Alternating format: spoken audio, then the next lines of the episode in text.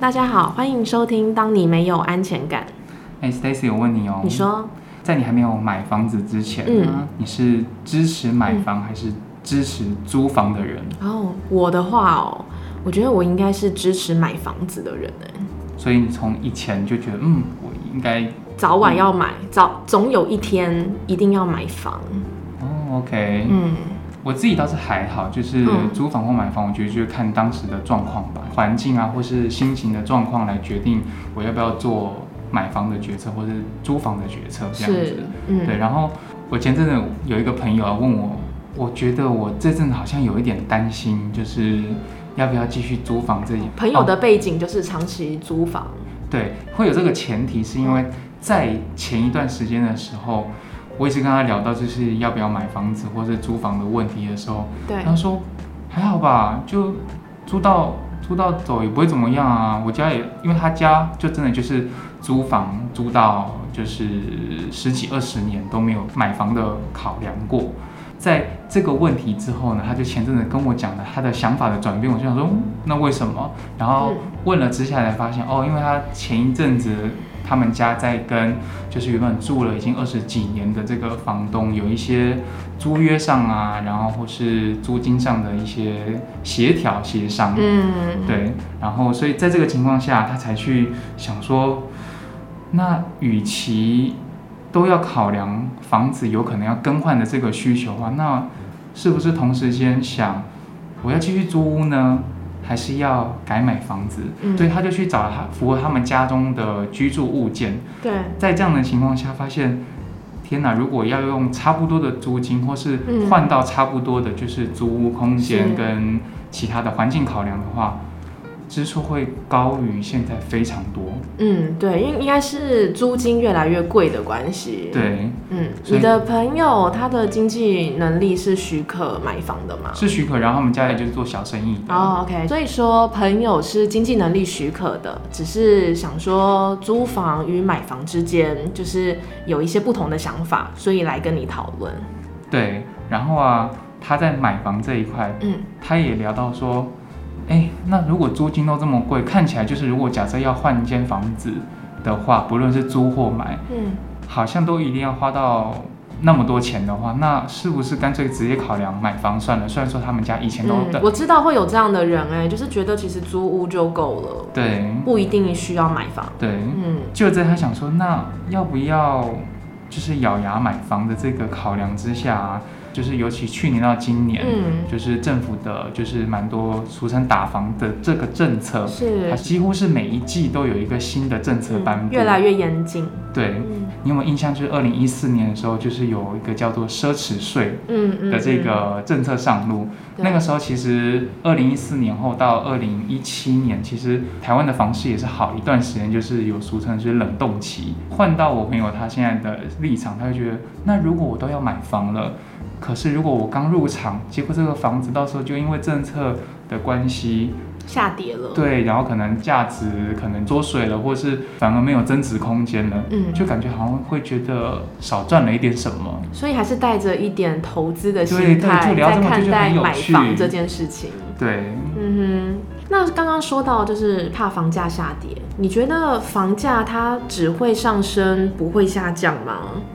我觉得没有。一定是这样哎，因为我们邻近的国家日本啊，是大概三十年前日本的经济是非常好的，嗯，然后后来遇到经济泡沫，对，你就想啊，如果你是在一九九零年的日本人，然后你在当地购买了房产，嗯，在三十年后的今天呢？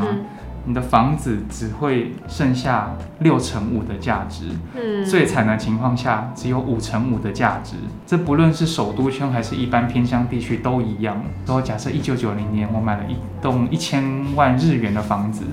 现在贷款还完了，它也只剩下日币五百五十万的价值了。是，这听起来真的是蛮惨的。嗯，就是虽然说这个是在全世界说算是少数的案例。可是，其实以经济的调查结果显示啊，全世界大多数的国家其实都把资产投资放在房地产里面，就会导致像现在很多人赚到钱之后，他就是投到房市里面，就去买房。啊。对，像我自己，我也是支持，就是房价只会涨不会跌。的那一派耶，因为就是以我自己的经历当中，我从来没有看过房价跌，嗯，每次都说就是房价要要回档了，，对，要下修了，嗯。但是好像没有真的发生过。嗯。嗯，所以对比于就是日本的这个情况啊，真的就是嗯，可能不同的国家、不同的经济发展之下，就是会有不同的结果。对啊，当然。嗯，就是虽然说日本现在因为他们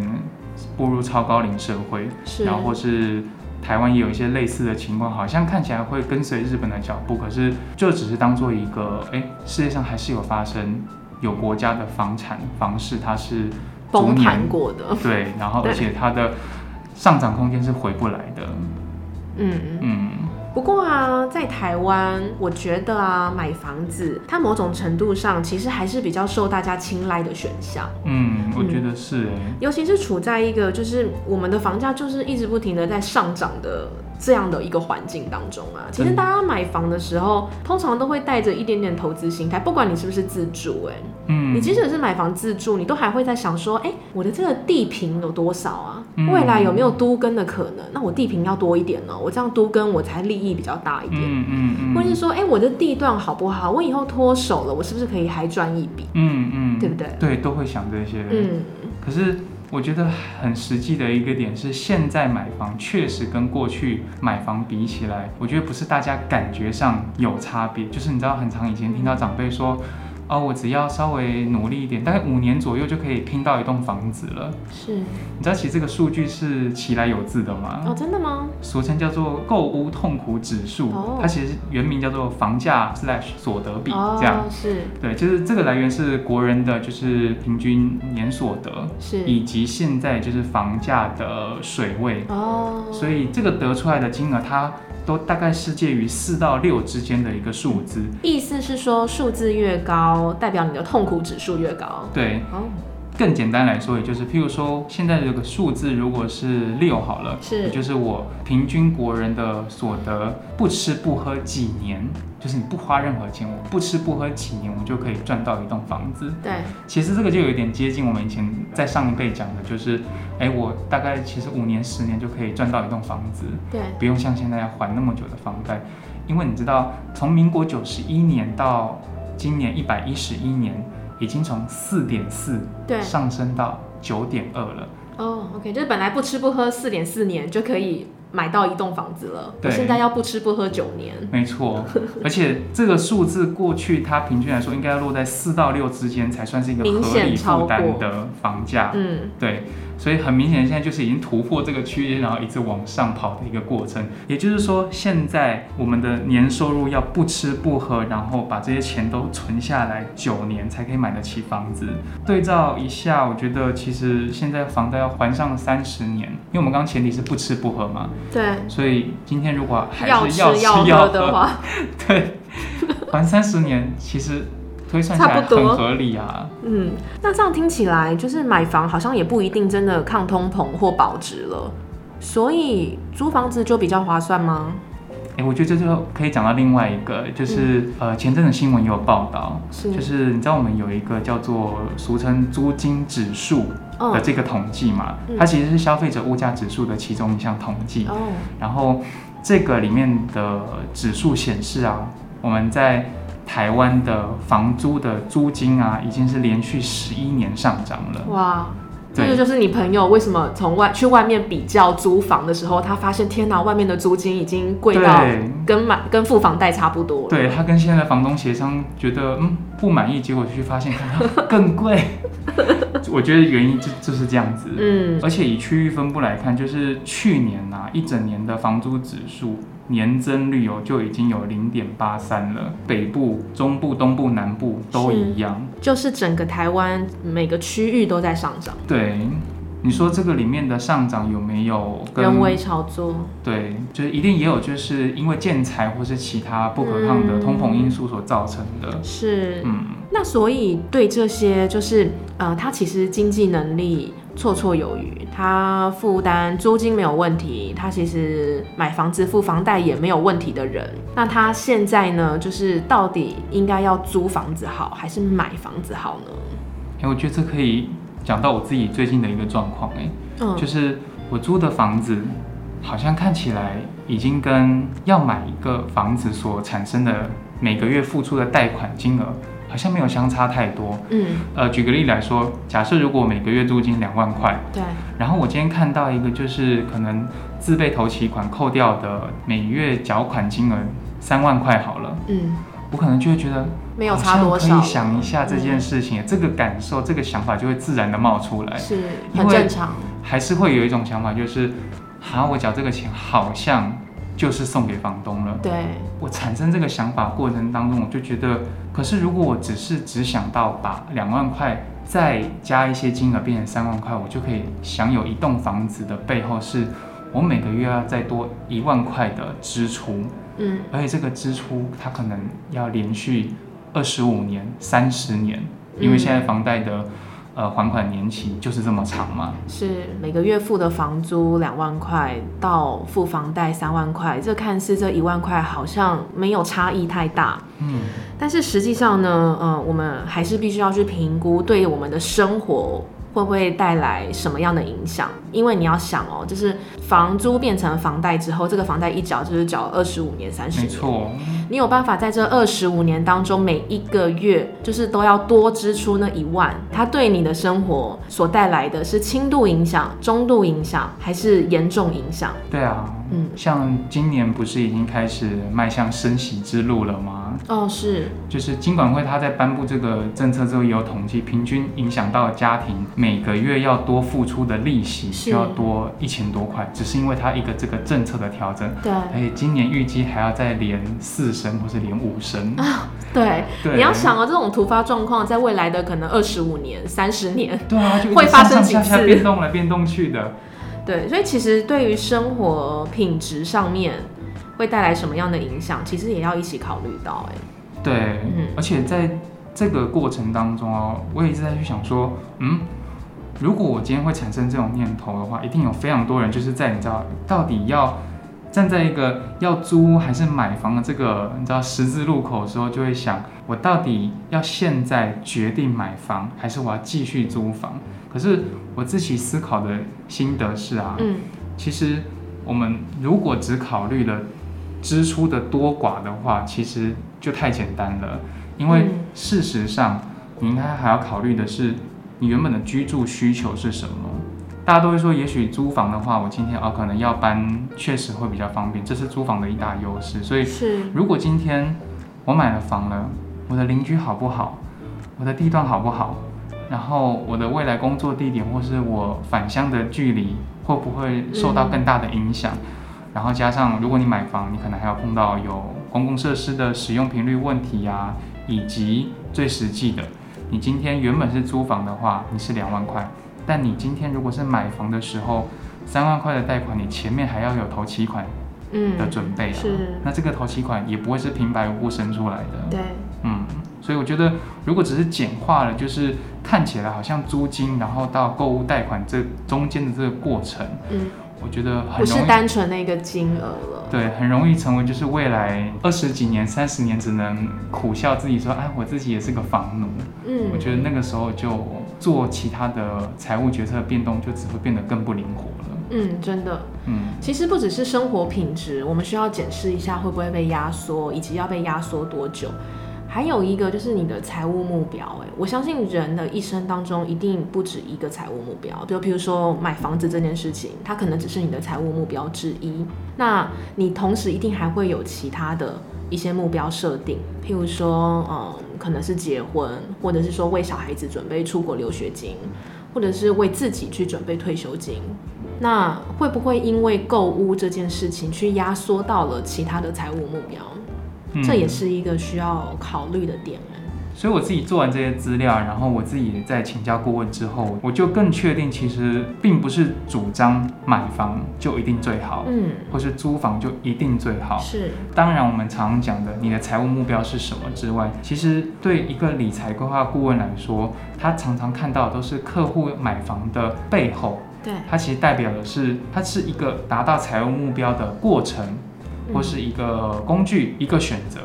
它的实质上的意义就是这样子而已。是，我们刚刚讲那些需求，它全部都是为了满足这些选择或是我们的目标所存在的。嗯，我觉得顾问更看重的其实是你在购物跟租屋之间的这个决策是不是都是处在一个自己相对舒适的一个状态。是，就是你的目的是什么？对然后你清楚的你达到这个目的的过程。对，嗯，嗯，所以就是说，今天我虽然有这个能力去支付租金，那我同时也有这个能力呢，就是去支付房贷，嗯，就是我的经济基本上是没有压力的。就有余裕的一个状况之下，不管是租房子或者是买房子，这个其实都不是一个问题。对，真正的问题其实是在于，我今天做了这个决定之后，对于我其他的财务目标的实现上面，会不会带来影响，没错，或者是造成了压缩？对，我就是我相信人的一生当中，他的财务目标绝对不是只有一个，就是买房子，嗯，对不对？他可能会有其他的目标，譬如说他想要准备孩子的教育金，他的小孩想要就是送出国念书留学，那或者是他想要对自己好一点，就是他可能已经设定好了一个退休的年龄，没错。那他退休后，他可能哎、想要移民国外，嗯，或者是做一些就是就是更舒适的一个生活上的选择。没错，对，那他今天他可能这个时间点，他譬如说他做出了买房的这个决定的时候，对他一样可以买下去，然后他可以继续过一个就是算是有余裕的生活，但是会不会压缩到就是好，譬如说他的小孩未来可以出国留学，可能变成现在要在台湾就学。嗯，嗯，那可能他他要移民国外啊，可是不行啊，他现在就只能够退休后在台湾对，或是要延后退休，延后退休。没错，对，就是所以说对，就是这样的这一些其他的财务目标，是不是会被压缩到？那其他财务目标的压缩与改变，就你介不介意这件事情？嗯嗯所以其实就是要回到排序嗯，，OK，就是你对于你的每一个财务目标上面，你的排序是什么？那其实这就回到价值观了，就是你每个人，你对于这个你的价值观是什么，它会决定了你财务目标的一个顺序。也就是顾问为什么每一年都要跟客户进行周年检视的原因之一。嗯，没错，因为啊，规划之后，你发现原来有更重要的事情要做，所以我或许现在不适合买房，